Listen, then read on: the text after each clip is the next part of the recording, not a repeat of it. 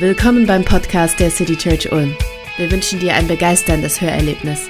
Mehr über uns und unsere Arbeit erfährst du in der City Church Ulm App oder auf www.citychurch-ulm.de. Ihr Lieben, ein wunderschönes neues Jahr wünsche ich euch. Ich freue mich sehr, euch zu sehen und mit euch heute in das neue Jahr zu starten. Neues Jahr, neues Glück. Wird es besser? Wird es schlechter als das letzte? Keine Ahnung, ich weiß es nicht. 2023 hatte manches Herausfordernde, es hatte aber auch total viel Gutes. Es hatte privat viel Gutes, manches Herausforderndes. Es hatte aber auch für uns als Gemeinde ähm, viel Gutes, manches Herausforderndes. Ich meine, für uns als City Church war 2023 echt, ähm, echt ein spannendes Jahr. Und als ich das nochmal so habe Revue passieren lassen, dachte ich, also 2023, das war schon, das war schon ziemlich gut. Ich meine, kann es noch besser kommen? Ich meine, wie oft passiert dir das im Leben als Gemeinde, dass du eine Villa bekommst? ja, also es passiert, glaube ich, nicht so oft. Ich kenne so zwei, drei Kollegen, die uns darum ein bisschen... Ähm, sagt man beneiden in christlichen Kreisen? Also die, die sich für uns mitfreuen, aber sowas auch gerne hätten. So, so rum vielleicht. Ja, oder wie oft passiert dir das, ähm, als, guckt euch mal um, wie oft passiert es in Gemeinden, dass du anfängst, Charity-Sonntage zu machen und dann machen plötzlich immer mehr Firmen mit und die Firmen sagen plötzlich, wir geben euch nicht nur ein bisschen Geld dafür, sondern wir schicken 20 unserer MitarbeiterInnen zu euch, die mithelfen sollen. Oder wie oft passiert es, dass du eine, so eine Idee hast im Sommer, wir machen mal einen Projektchor ähm, und dann melden sich zu diesem Projektchor 80 Sängerinnen und Sänger an. Oder du hast so eine Idee und sagst, Mensch, lass uns mal vielleicht so ein Adventssingen machen und du hoffst auf 100, 150 Leute, die kommen und dann tauchen da nicht 150 oder 200 auf, sondern 400, 450 Leute. Ja, also der 2023, da war schon richtig viel, richtig gut. Oder Christian, der hat es ja gerade erwähnt, ich fand den Heiligabend-Gottesdienst, das war echt ein Highlight. Wer von euch war da? Okay, viele. Äh, Christian hat gerade die Kids erwähnt. Wisst ihr was? Der ganze Mastermind hinter diesem ganzen Heiligabend-Gottesdienst, der sich das alles ausgedacht hat, sitzt hier in der zweiten Reihe. Und ihr dürft einmal äh, hierfür nochmal applaudieren. Rabé hat sich das alles ausgedacht, Raps geschrieben und so weiter. Ähm, das war ein Fest. Also eine Sache, die 2024 besser werden könnte, wäre die Heizung hier drin. Das wäre also saukalt, oder? Will sich noch jemand eine Jacke holen? Ihr dürft euch gerne noch kurz eine Jacke holen. Ich nehme es euch nicht übel. Ich finde es auch fresh. So, also, was ich sagen möchte, guck mal, der erste geht. Jawohl, genau. Bringst du mir auch eine mit? Nein, Spaß. Also, 2023, vieles, vieles richtig, richtig Gutes. Und wir haben immer wieder erlebt, dass Gott mit uns ist, dass er uns sieht wie es so diese Jahreslosung von 2023 auch hieß. Die Jahreslosung vom letzten Jahr, die hieß, du bist ein Gott, der mich sieht, ein Gott, der uns sieht. Und das ist was, das will ich in dieses Jahr mit hineinnehmen, dass ich das nie vergesse, dass ich das in diesem Jahr nicht vergesse, ganz egal was kommt, ob es gut läuft oder ob es schwierig läuft, dass ich nicht vergesse, da ist dieser Gott, der mich sieht. Egal, welche Herausforderungen wir stecken, der vergisst uns nicht, der übersieht uns nicht. Das will ich nicht vergessen. Also ich habe beim Rückblick gesagt, ey, vieles, vieles war richtig gut und die Frage ist schon so ein bisschen, wie soll das neue Jahr da mithalten können? Christian hat gerade schon die Jahreslosung für dieses Jahr zitiert. Und Jahreslosung, du hast es gesagt, das ist nicht so ein Christenhoroskop, ja, also Horoskop auf christlich, so da, das passiert jetzt dieses Jahr, sondern ähm, da suchen sich, vor zig Jahren haben sich Menschen Ökumenische Bibelgesellschaft haben sich überlegt, welcher Vers könnte so als Leitstern für 2024 dienen. Und dieser Vers, der klingt so ein bisschen wie so ein klassischer Neujahrsvorsatz. Ja, also ich finde, es, es, hat so ein bisschen was so, ja, ich nehme mir mal was für Neujahr vor. Das Problem mit Neujahrsvorsätzen ist aber halt oft, dass die nicht funktionieren. Ähm, oder kennt ihr auch? Neujahrsvorsätze funktionieren selten. Bei wem funktionieren die?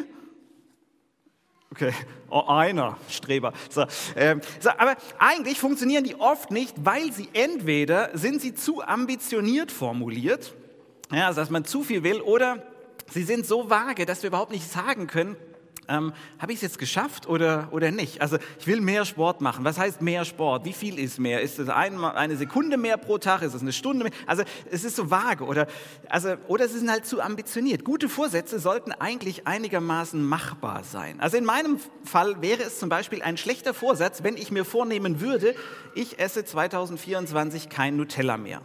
Ja, es ist einfach way, also viel zu ambitioniert. Es ist keine Chance, dass ich das, äh, dass ich das schaffe. Realistisch, realistischer wäre es zu sagen, okay, ich esse nicht zweimal pro Woche nachts ein Glas leer. Ja, das, das wäre realistischer, ja, sondern maximal ein Glas pro Woche nachts leer löffeln. Das wäre vielleicht im Bereich des Möglichen. Gestern Abend war es wieder soweit, habe ich, äh, nachdem die Predigt fertig war, habe ich das noch leer gelöffelt. Stand neulich stand ich am Glascontainer äh, und habe so unser Altglas weggebracht. Dachte, boah, ist echt peinlich. So braun, Braunglas, Rotwein, Rotwein, Nutella, Nutella, Nutella, Nutella. Nutella. Alles war, äh, dachte ich so, okay, wir müssen was tun. So, auf jeden Fall 2024, ähm, Jahreslosung.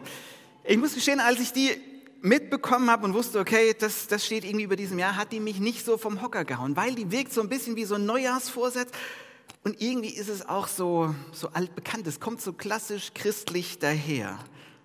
Alles in Liebe. Aber die hat es, die hat es in sich. Jahreslosung, alles, was ihr tut, soll in Liebe geschehen.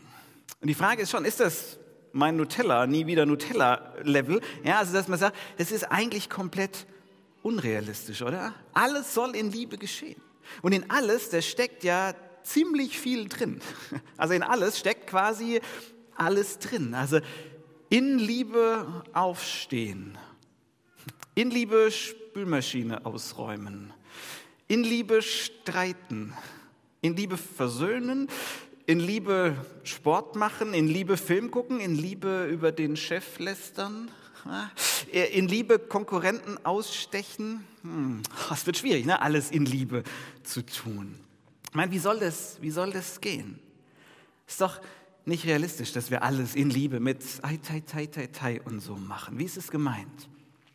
Wir schauen uns mal ein bisschen den Kontext an, in dem dieser Vers steht und was Paulus, der diesen Vers geschrieben hat, was ihn dazu bewogen hat, es so zu formulieren.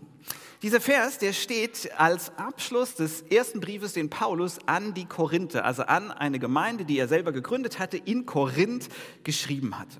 Und am Ende des Briefes, dieses ersten Korintherbriefes, und so war das in der Kultur damals üblich, macht Paulus was? Er bindet sozusagen den Sack zu. Er wiederholt, er bringt es nochmal auf den Punkt, um was in diesem ganzen Brief ging. Das ist ungefähr so, wie wenn ich am Ende der Predigt sage, also ich fasse nochmal zusammen. Ja? Die 30 Minuten vorher könnt ihr vergessen. Wichtig ist mir dieser eine Punkt. Okay? Also das ist ungefähr das, was Paulus am Briefende macht. Er packt zusammen, was sie auf keinen Fall vergessen sollen. Er bindet den Sack zu und sagt, alles, was ihr tut, geschehe in Liebe.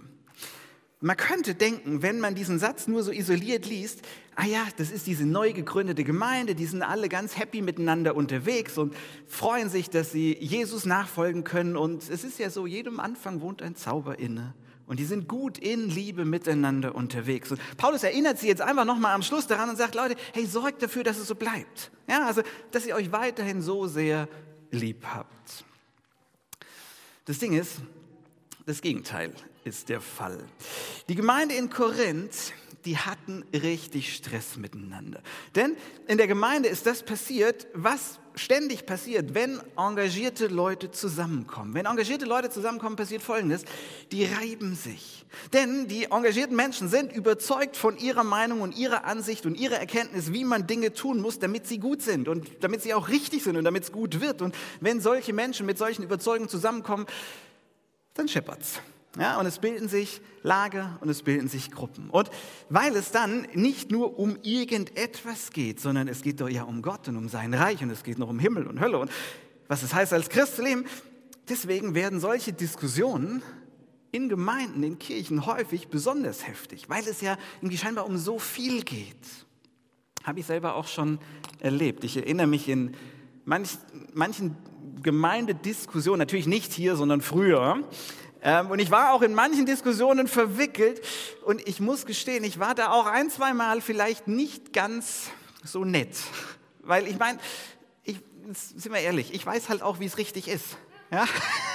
Ich, ich weiß halt, wie es geht. Ich meine, ich kann auch nichts dafür, dass die anderen das nicht checken und nicht, äh, bis die mal endlich an meinen Erkenntnisstand herangereift sind. Ja, das, bis dahin muss ich sie halt übergehen oder so. Nein, natürlich nicht. So, das Ding ist, in Korinth, in Korinth war das der Fall. In Korinth hatten die ein Haufen Themen und Lager, die sich gebildet haben und wo einer versucht hat über den anderen und so weiter. Da gab es zum Beispiel die Lagerbildung von denen, die gesagt haben, hey, für uns hat Paulus Autorität, das was der gesagt hat, weil der hat die Gemeinde gegründet. Dann haben die anderen gesagt, na der, der war aber nicht mit Jesus zu Lebzeiten unterwegs, wir halten uns an Käfers und Petrus und andere, nein, nein, nein, eigentlich wäre doch Christus wichtig, oder? Äh, welchen nehmen wir denn jetzt? Also da gab es Lagerbildung. Oder es gab Lagerbildung in der Frage nach der Alltagsmoral. So ganz normale alltagsmoralische Fragen wie, darf man eigentlich noch Sex mit Prostituierten haben? Ja, ähm, fanden manche so, andere so. Und Paulus spricht da Klartext. Oder darf man mit einem nichtchristlichen Ehepartner verheiratet sein oder ist das verboten? Oder sollten nicht eigentlich lieber alle auf Ehe verzichten? Wäre das nicht besser? Oder ein anderes großes Streitthema in Korinth war das Thema Fleischgenuss. Ja, welche Haltungsform darf man essen? Eins, zwei, drei oder wirklich nur vier? Haltungsform vier? Ist Kükenschreddern noch erlaubt oder ist das nicht mehr okay? Also nein, das war nicht das Thema beim Fleisch, da war es ein anderes Fleischthema. Aber es gab Streit um die Frage, welches Fleisch darf denn gegessen werden? Es gab, ähm, es gab Lager nach dem sozialen Status. Die Reichen und die nicht so Reichen. Wie geht man miteinander um, wenn man ungleich viel Geld zur Verfügung hat? Und was mache ich mit meinem Geld? Es gab Lagerbildung nach geistlichen Begabungen, dass sich die einen auf ihre Frömmigkeit total was eingebildet haben, gesagt, also wenn ihr nicht so glaubt wie ich, dann seid ihr weniger. Und hey, immerhin bete ich fünfmal am Tag und außerdem habe ich die Gabe der Prophetie und du nur der, des Stühlestellens oder so, keine Ahnung. Also in Korinth, da war nichts mit Eitel, Freude, Sonnenschein, nee, da war echt Alarm bei den unterschiedlichsten Themen. Und Paulus greift es alles in seinem Brief auf und ganz oft sagt er nicht eindeutig, was jetzt eigentlich richtig ist. Also manchmal sagt er schon, zum Beispiel sagt er Sex mit der Schwiegermutter, lass es sein. Ja? Don't do it, lass es bleiben. Prostituierte auch nicht. So, aber ganz oft sagt er das auch nicht so eindeutig. Vieles im Korintherbrief könnte man zusammenfassen mit, so dass, dass als würde er sagen, oder als würde er fragen, ja Leute, was würde denn die Liebe tun? Ich meine, ich muss euch nicht zu allem was sagen, sondern fragt euch doch mal selbst, was würde denn die Liebe tun? Zum Beispiel bei diesem Fleischthema. Also die Diskussion damals war, dass vieles von dem Fleisch, was man auf dem Markt kaufen konnte, das wurde im Zuge einer Opferhandlung für irgendeinen Gott geschlachtet. Da gab es dann Brandopfer und Speisopfer und so weiter. Und dieses, es war aber nicht so, wenn man da eine Taube geopfert hat, dass man die gekillt hat und komplett geopfert hat, sondern man hat die Taube genommen, ähm, hat sie geschlachtet und hat so ein Stückchen äh, geopfert und verbrannt und den Rest, der Rest kam auf den Markt und wurde dort einfach verkauft. So, und jetzt war die Frage für die jungen Christen in Korinth, hm, wie ist das denn, wenn wir jetzt Fleisch auf dem Markt kaufen und das ist Opferfleisch, unterstützen wir denn eigentlich damit nicht andere Gottheiten oder machen wir uns dann vielleicht sogar unrein? Und Paulus sagt, wisst ihr Leute, auf der Sachebene ist die Sache klar. Ihr macht euch dadurch nicht unrein. Ihr werdet davon werdet ihr nicht unrein. Esst es. Aber, aber wenn du jetzt das Fleisch isst, weil du für dich erkannt hast, hey, das Schnitzel steht nicht zwischen mir und Gott, aber du merkst, dein Nebenmann, deine Nebenfrau, die bekommt gerade echt Gewissensbisse, die schafft es irgendwie nicht. Er sagt, wenn das so ist, dann, dann ist Liebe wichtiger als Recht haben. Er sagt, dann handle aus Liebe so, dass es für ihn oder für sie gut ist. Und da wird es jetzt ein bisschen komplizierter. Es geht jetzt gar nicht mehr immer so um die Frage, was ist erlaubt oder verboten, sondern was würde die Liebe tun? Paulus sagt, Leute, eigentlich, eigentlich ist es ganz, selber, äh, ganz simpel. Die Liebe würde den anderen vor sich selbst stellen. Und sie würde sich selbst im, äh, im Zweifel hinten anstellen. Man könnte jetzt sagen, okay, geht es beim Lieben Einfach nur um eine komplette Selbstlosigkeit, nur noch an andere denken, gar nicht mehr an sich selbst. Aber darum geht es Paulus nicht. Es geht ihm nicht um Selbstlosigkeit, sondern es geht ihm um Selbstzurücknahme. Dass ich mich für dich, dass ich mich für euch immer mal wieder zurücknehme, aus Liebe, immer mal wieder zurücknehme. Unsere Jahreslosung. Alles soll in Liebe geschehen. Heißt das jetzt also, ich muss in diesem Jahr immer zurückstecken, mich zurücknehmen? Das wird ja ein tolles Jahr. Hm? Seid ihr auch schon froh, dass ihr heute gekommen seid? Puh, hätte ich lieber was anderes gehört. Ähm, ich kann euch beruhigen, das ist zwar ein Teil davon, aber das ist nicht alles. Um diese Jahreslosung zu verstehen, muss man noch äh, ein bisschen mehr in den Korintherbrief reinschauen, denn Paulus, der, der bündelt ja hier äh, fast zusammen, was er im ganzen Brief entfaltet hat. Und er hat immer wieder, das ist Kapitel 13, ein Kapitel vorher. Das ist das große, das großartigste Liebeskapitel in der ganzen Bibel. Da packt Paulus ähm, sozusagen geht er intensiv auf die Liebe ein und formuliert es ganz, ganz poetisch. Weil bis jetzt haben wir gesehen, es gibt Spannungen und Differenzen und Paulus sagt, Leute, Wahrheit ist nicht unwichtig. Recht haben ist nicht unwichtig. Es ist schon, schon wichtig, dass wir das wissen. Aber wenn deine Wahrheit und dein Recht haben andere verletzt, dann ist es Sünde. Dann muss Liebe das entscheidende Kriterium für meine Handlung sein. Im Miteinander ist also nicht die Frage, ist es erlaubt, sondern was würde die Liebe tun? Und jetzt in Kapitel 13, kurz vor Schluss, da holt er nochmal richtig aus in diesem wunderschönen Kapitel, ähm, packt er das in poetische Form und er sagt, was die Liebe alles nicht tut. Sie streitet nicht und sie neidet nicht und sie gibt nicht an und so weiter und so fort. Und dann sagt er auch, was sie tut, was die Liebe tut. Und er sagt dann, die Liebe erträgt alles und sie glaubt alles und sie hofft alles und sie erduldet alles und die Liebe hört niemals auf. Wer von euch hat zu diesem Vers geheiratet? Klassischer, einer, niemand. Okay, next. Äh, einer der klassischsten Traufverse. Ähm, ich weiß nicht, ob euch das auffällt, aber das ist eigentlich ein komischer Vers. Ähm, denn in jedem Satz, oder das ist ein komischer Satz, denn in jedem Satz gibt es Subjekt, Prädikat und Objekt. Ist euch aufgefallen, was hier das Subjekt ist? Die Liebe. Die Liebe ist das Subjekt. Ähm, also das Spannende ist, er sagt nicht, der oder die Liebende ist so. Also nicht der Liebende hofft und erträgt und glaubt alles. Er sagt, die Liebe erträgt. Also die Liebe ist das Subjekt. Und die Frage ist ja, hm, wie kann das gehen? Wie kann ein Gefühl oder wie kann Liebe Subjekt sein? Das Ding ist, ich glaube, diese Sätze machen nur dann Sinn, wenn wir verstehen, dass damit kein Gefühl gemeint ist. Damit ist kein Gefühl gemeint mit dieser Liebe, sondern Gott selbst. Gott selbst ist damit gemeint. Gott, Johannes, äh, der Bio, einer der Biografen von Jesus, der nennt Gott selbst die Liebe. Und er sagt, genauso ist doch Gott. Gott erträgt alles und er glaubt alles und er hofft alles. Gott ist doch der, der niemals aufhört, denn er ist doch der Ewige. Er ist die Liebe. So, in all, in all unseren Herausforderungen. Paulus sagt, in allem soll die Liebe der Maßstab sein. Aber Liebe ist gleichzeitig so was unfassbar Großes, so was Vollkommenes. Das ist nichts, was du irgendwie machen kannst, sondern das ist, das ist Gott selbst. Wenn man das zusammendenkt, in allem soll Liebe Maßstab sein, aber Liebe ist eigentlich so vollkommen, dann ist doch klar, das können wir überhaupt nicht machen. Können wir doch überhaupt nicht uns heute hier hinstellen und sagen, oh ja, dieses Jahr machen wir das so. Dieses Jahr in allem Liebe. Wird schon klappen.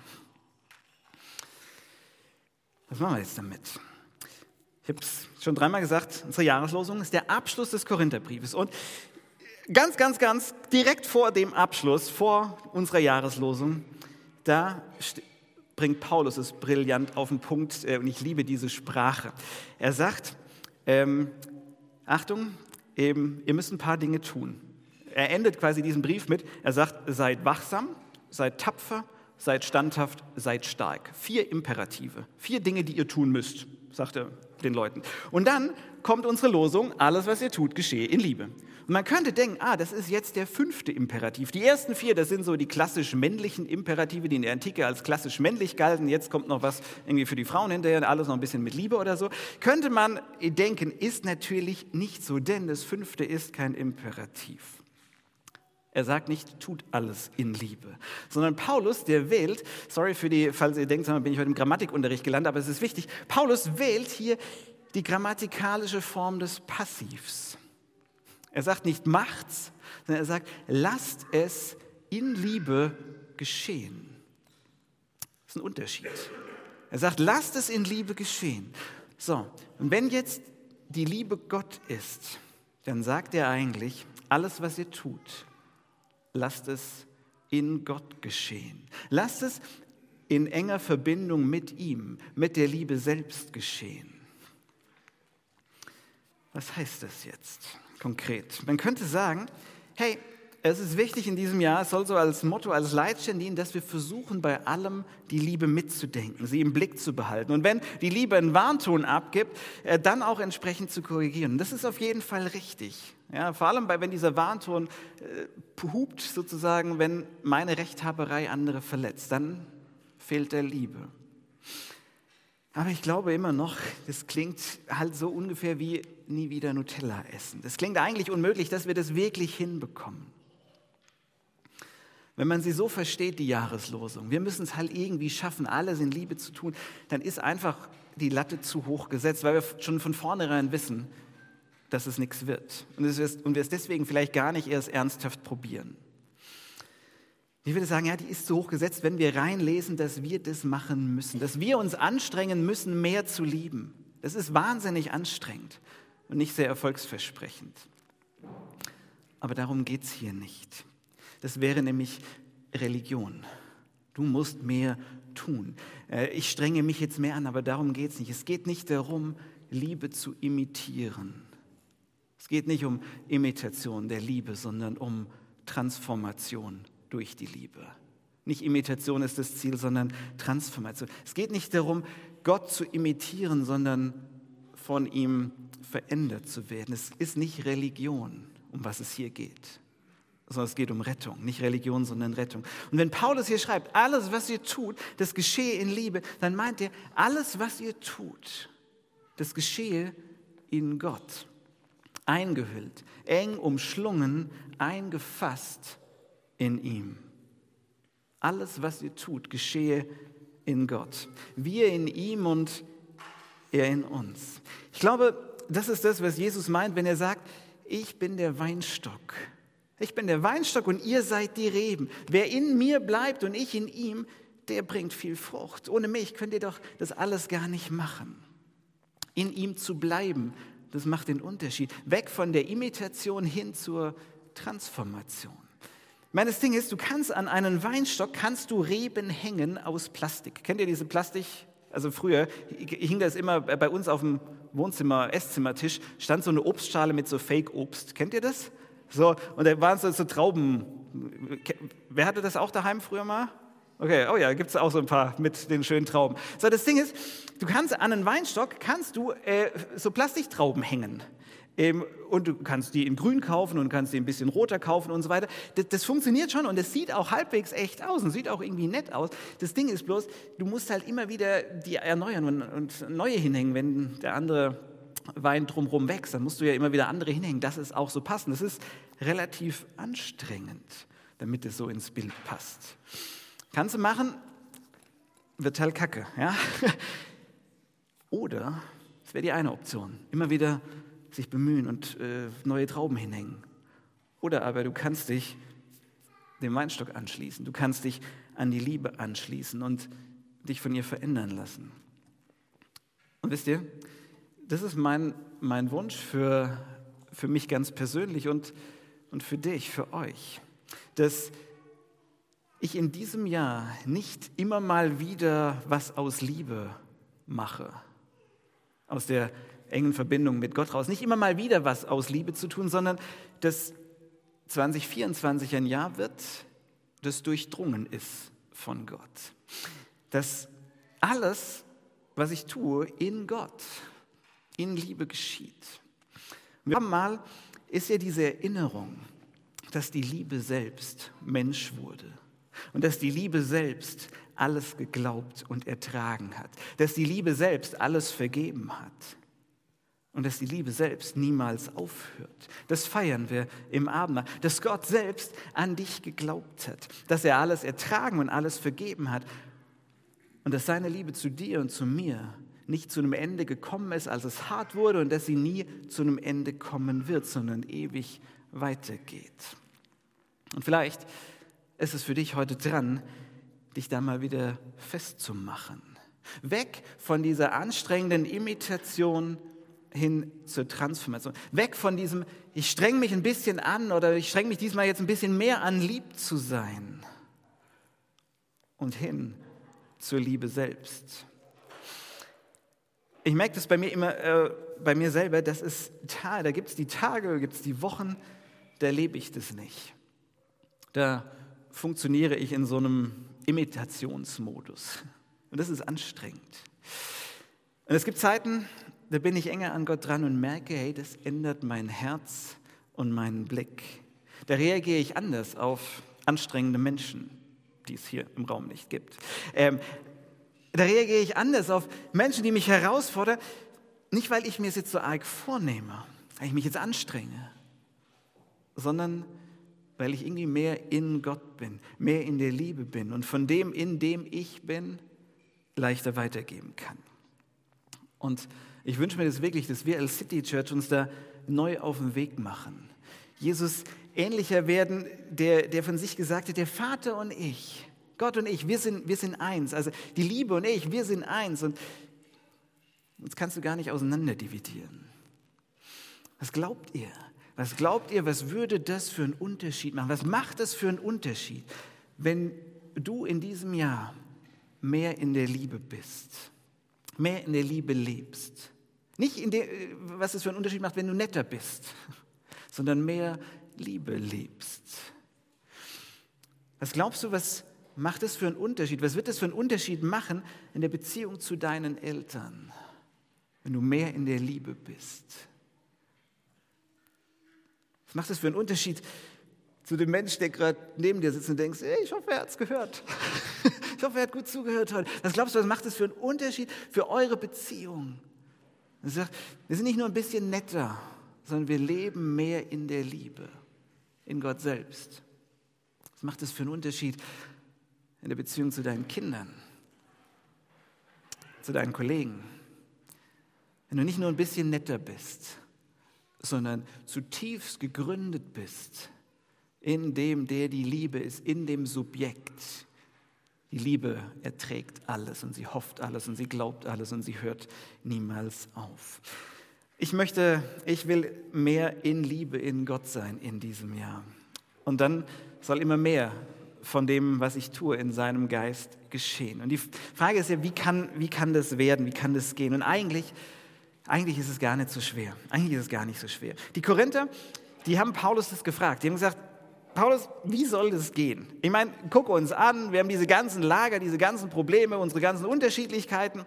Es gibt so vieles, was uns trennt, wo wir uns nicht hundertprozentig einig sind. Wie soll das alles mit dieser Liebe und so weiter geschehen? Wie können wir da wirklich verändert werden? Und dann schreibt er im zweiten Korintherbrief, er hat den mehrfach geschrieben, ähm, schreibt er ihnen, wir alle, wir alle sehen doch in Christus mit einem ganz unverhüllten Gesicht die Herrlichkeit Gottes wie in einem Spiegel. Er sagt, wenn wir Christus anschauen, wenn wir Jesus anschauen, dann sehen wir aufs eindeutigste, wie Gott ist. Und er sagt, und wenn wir das tun, also wir sehen die Herrlichkeit Gottes wie in einem Spiegel und dabei, beim in diesen Spiegel gucken, werden wir selbst in sein Spiegelbild verwandelt und bekommen immer mehr Anteil an der göttlichen Herrlichkeit.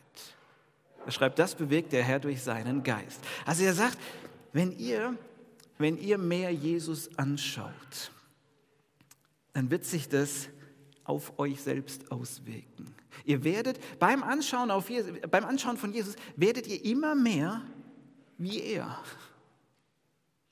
Das ist eigentlich ganz simpel. Wenn wir mehr wie die Liebe werden wollen, müssen wir die Liebe anschauen. Wenn wir mehr wie Jesus werden wollen, müssen wir ihn anschauen. Und ich lade euch dazu ein, das dieses Jahr zu machen.